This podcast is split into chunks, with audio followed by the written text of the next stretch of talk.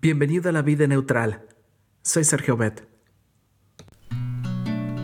¿Muros o puentes?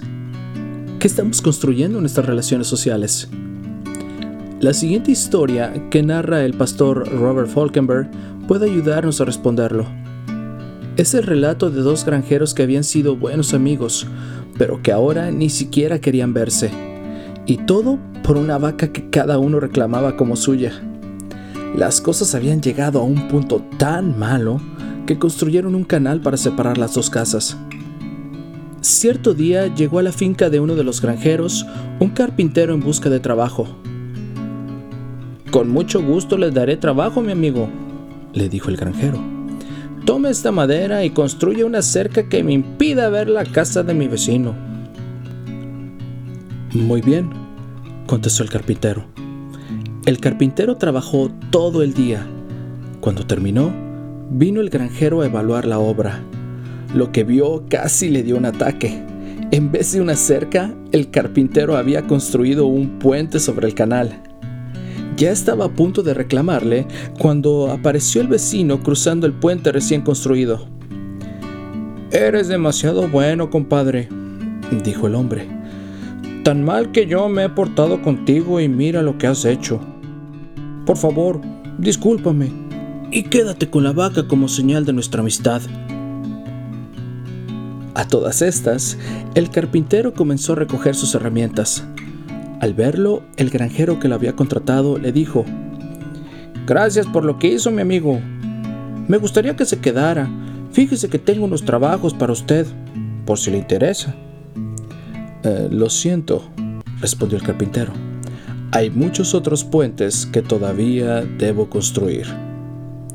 Esto de Le Contemplaremos, Revista Adventista, edición interamericana, noviembre 1990.